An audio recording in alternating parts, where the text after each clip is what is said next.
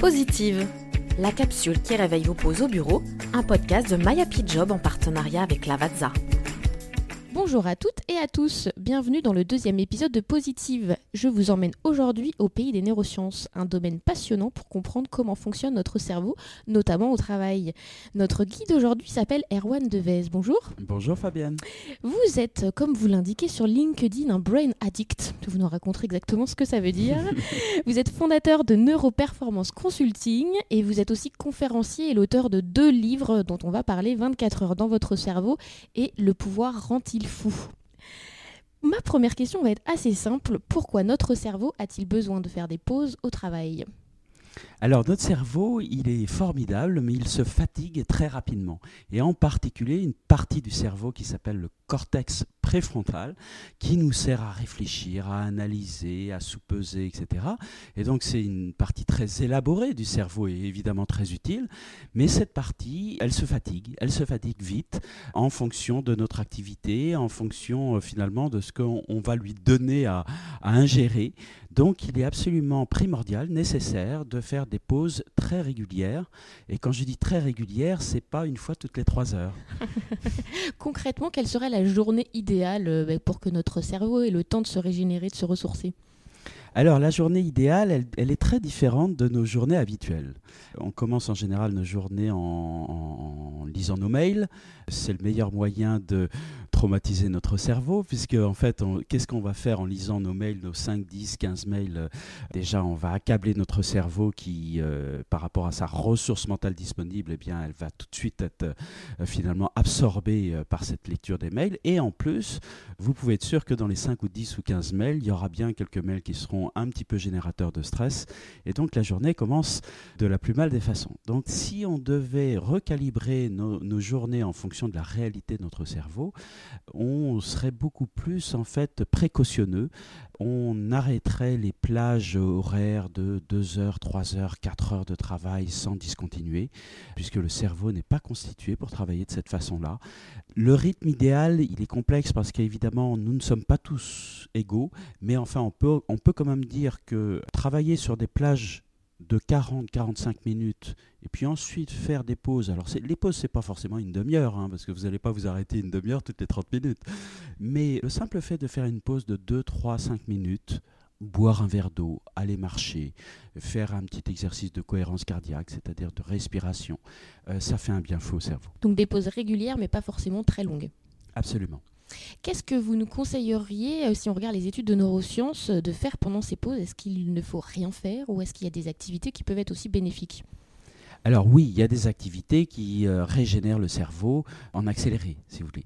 Donc je vous ai parlé tout à l'heure de la cohérence cardiaque. Donc c'est un exercice de contrôle respiratoire, c'est-à-dire que on va pendant 5 minutes se poser et respirer d'une certaine façon, de sorte en fait de libérer un peu notre cerveau et surtout d'alléger la surcharge mentale et d'alléger le stress. Donc la cohérence cardiaque est un excellent exercice à faire euh, deux, trois fois, quatre fois dans la journée. À côté de ça, il faut bouger. Donc si vous avez la chance de travailler avec un parc à côté, par exemple, eh bien, allez faire une petite marche de 5-10 minutes dans le parc, ce sera excellent pour votre cerveau. Si vous n'avez pas cette chance-là, vous pouvez euh, aller boire un verre d'eau, aller boire un thé vert, aller boire... Euh, en fait, l'idée, c'est de décharger en fait, le cerveau pendant cette pause. Et puis, un autre point aussi qui est très important, c'est que euh, si vous avez, par exemple, une activité cognitive qui réclame d'analyser, de synthétiser, par exemple, vous devez écrire un rapport eh bien, une fois que ce rapport est écrit, essayez d'enchaîner avec une activité très différente qui permettra en fait de soulager les parties du cerveau qui ont été activées pour la réalisation de votre rapport. Donc, il faut toujours comme ça avoir des activités un peu hybrides. Et puis aussi un dernier point qui est très important dans l'organisation de sa journée, quand vous êtes sur des activités d'apprentissage, vous devez apprendre une nouvelle façon de travailler, retenez une chose, il vaut mieux apprendre dix fois une heure qu'une fois dix heures en fait, il faut euh, segmenter sa charge de travail. Vous nous avez expliqué les, vertus des pauses pour se régénérer, pour se ressourcer. Est-ce qu'il y a d'autres bienfaits euh, pour euh, notre cerveau de faire ces pauses au travail? Régénérer le cerveau, donc récupérer de la capacité mentale disponible et puis surtout alléger sa charge de stress. qui nous touche tous. Hein. C'est, quand même le, le problème dominant actuellement dans nos sociétés un petit peu folles. Et effectivement, ces pauses permettent en fait d'agir sur ce que nous, nous appelons le système nerveux autonome.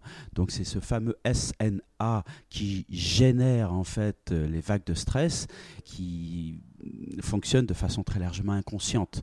Donc le fait de faire ces pauses qui sont tout à fait conscientes. Hein. On décide de faire la pause, on décide de faire un exercice de cohérence cardiaque. Le fait de faire ces pauses, en fait, va agir sur ce système nerveux autonome, donc va un peu réguler la machine. Vous savez, pour résumer, le SNA, c'est l'accélérateur et le frein.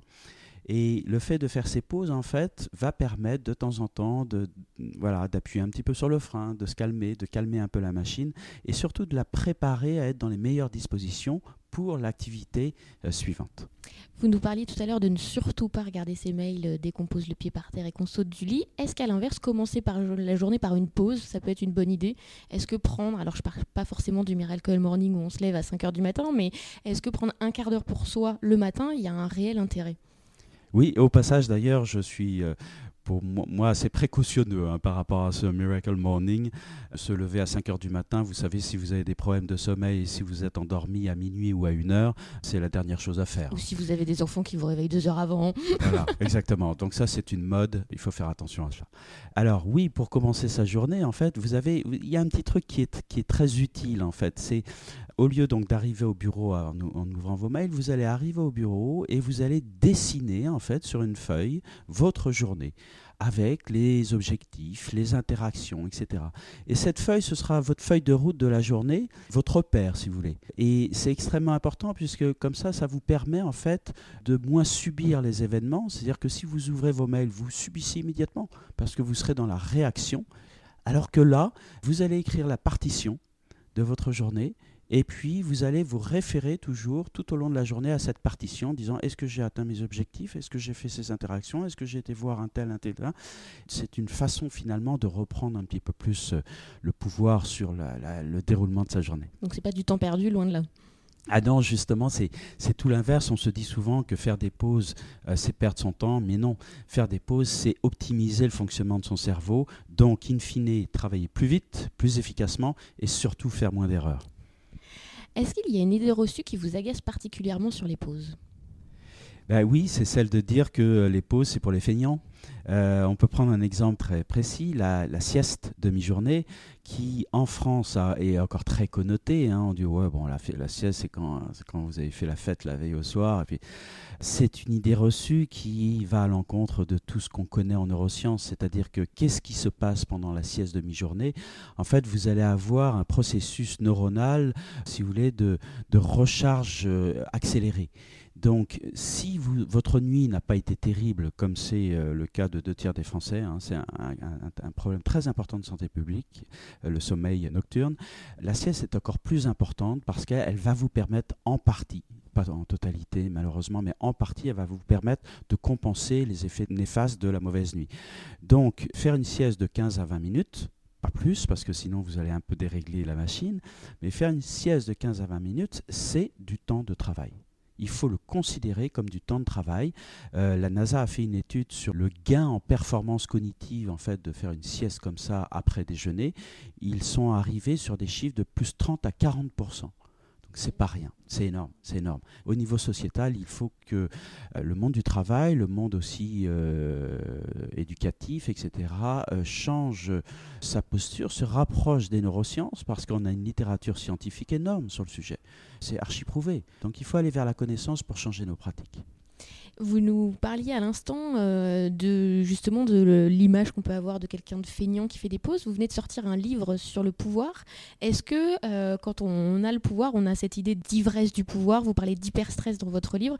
Est-ce que ben, c'est un peu contradictoire avec les pauses? Est-ce qu'il y a l'image de celui qui fait des pauses, ça va être le plus faible, et celui qui a le pouvoir euh, reste encore celui qui a l'agenda surchargé, qui s'arrête jamais et qui court un peu toujours partout?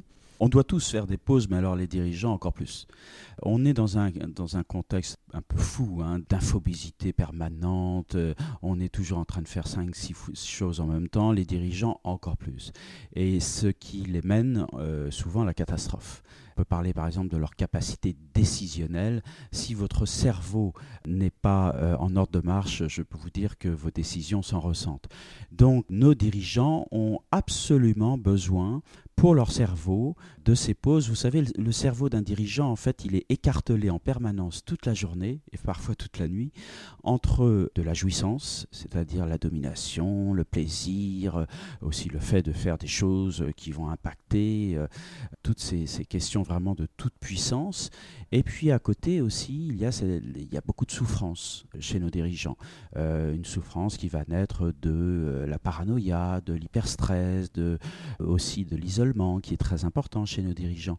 Donc, pour essayer de rompre dans ce cycle infernal entre jouissance et souffrance, les pauses sont plus que les bienvenues. Pour terminer cette première partie, est-ce que vous auriez un conseil pour euh, tous ceux et toutes celles qui se rendent compte à la fin de la journée qu'ils ne sont pas forcément arrêtés, qu'ils ont fait les fameuses plages de 4 heures, 5 heures de travail d'affilée dont vous nous parliez? Quel serait votre conseil pour euh, bah, réussir à aménager des pauses dans son emploi du temps? Alors il faut reconstruire sa journée, mais il faut euh, ritualiser parce que si on se dit oui, oui, euh, j'en ferai une quand j'y pense, eh bien, c'est exactement ce que vous venez de dire. La journée est terminée, on est fatigué, on n'a pas forcément très bien travaillé et la pause est partie aux oubliettes. Donc, il faut réorganiser euh, sa journée sur le papier. Hein, euh, il faut, et, et, ritualiser est intéressant parce qu'en fait, quand je dis ritualiser, ça veut dire quoi? Ça veut dire que, en fait, il faut se trouver des petits moments un peu à nous ce sera plus facile pour ne pas euh, y déroger. Par exemple, je vous parlais tout à l'heure des exercices de respiration.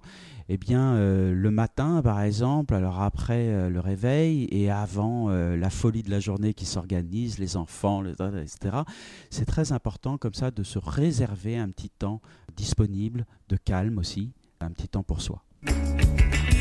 Dans la deuxième partie de notre podcast, on va s'intéresser à vous, à votre emploi du temps et à vos pauses à vous, à votre manière de, gérer un petit peu votre temps. Est-ce que vous êtes vous-même un adepte des pauses et est-ce que ça a toujours été comme ça ou est-ce que vous y êtes mis euh, au cours de votre carrière professionnelle? J'essaye, en tout temps bien que mal, j'essaye d'organiser mes journées et de structurer mes journées. Et ça n'a pas toujours été comme ça. Pendant une bonne partie de ma vie, j'ai fait n'importe quoi, n'importe quoi avec mon cerveau. Et depuis il y a dix ans, j'ai eu un accident cérébral assez important. Donc j'ai dû reconsidérer tout cela. Et maintenant, effectivement, je travaille de façon totalement, euh, totalement différente.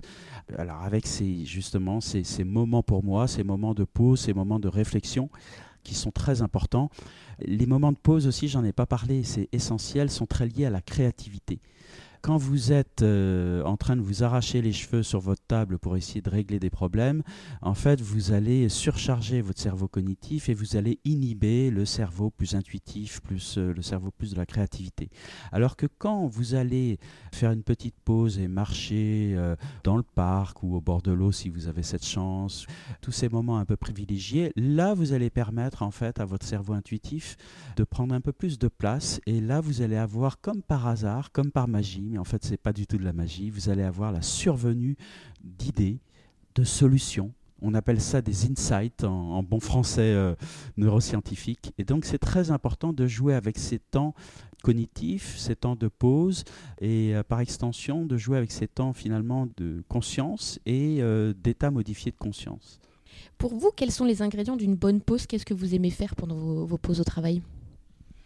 Moi, vraiment, l'ingrédient numéro un, c'est la nature. Alors, j'ai la chance de partager ma vie entre la Bretagne et Paris. Donc, quand je suis euh, à Dinard en Bretagne, euh, c'est des moments où j'écris beaucoup. Donc, c'est des moments très intenses, justement. J'écris en général mes livres l'été. Je fais tout ce qu'il ne faut pas faire. Là. Donc, il peut m'arriver sur des plages de plusieurs semaines d'écrire entre 15 et 16 heures par jour mais ça veut dire que c'est extrêmement organisé. Ça veut dire que je me fais des vraiment, c'est quasi militaire comme discipline. Je me fais des plages d'écriture sur 30, 40, 50 minutes, entrecoupées de moments de, voilà, je vais respirer l'iode euh, qui est à côté de, chez moi. Et donc, c'est extrêmement voilà, structuré comme ça. Est-ce que vous aimez faire des pauses café? Est-ce que ça fait partie de votre quotidien? Alors, non, moi je fais des pauses thé vert. Et là encore, c'est assez euh, structuré pour, pour vous raconter ma vie, en fait, je commence effectivement avec euh, un ou deux expressos, et puis ensuite je carbure toute la journée au thé vert, au thé vert à la menthe. En fait, pour la petite histoire, le thé vert a beaucoup de vertus pour le cerveau, antioxydant. Le thé vert est très important, bien plus favorable que le thé noir, hein, pour la petite histoire. Est-ce que vous avez un lieu idéal pour une bonne pause? Vous nous parliez tout à l'heure de la nature. Est-ce qu'il y a un endroit en particulier où vous adorez aller? Oui, au bord de l'eau. Je trouve qu'il n'y a rien de plus euh, relaxant. Au bord de l'eau, avec, le, avec le, bruit, avec les senteurs, et puis avec la vue comme ça euh, de l'infini. Euh, c'est moi, c'est évidemment mon, mon endroit préféré. Si je vous donnais une baguette magique, avec qui aimeriez-vous faire une pause aujourd'hui au travail? Oh alors ça, c'est une sacrée question. Euh, ben, écoutez, je vais, vous dire quelque chose comme ça qui me vient à l'esprit immédiatement, parce que figurez-vous que ce soir, je devais aller voir un concert hommage à Michel Legrand. J'ai une admiration, euh, une affection sans limite pour Michel Legrand. Donc s'il était encore de ce monde, évidemment que j'aurais adoré faire une pause avec Michel Legrand et évidemment encore plus avec Michel Legrand au piano. Très bien, une pause musicale donc. Ah oui, ah oui. Eh ben, d'ailleurs, tiens, ça c'est un point très important. La musique est exceptionnelle pour le cerveau. La musique est une des activités humaines qui active le plus en fait de zones cérébrales. Donc il faut absolument vivre en musique, il faut accompagner ces journées de musique.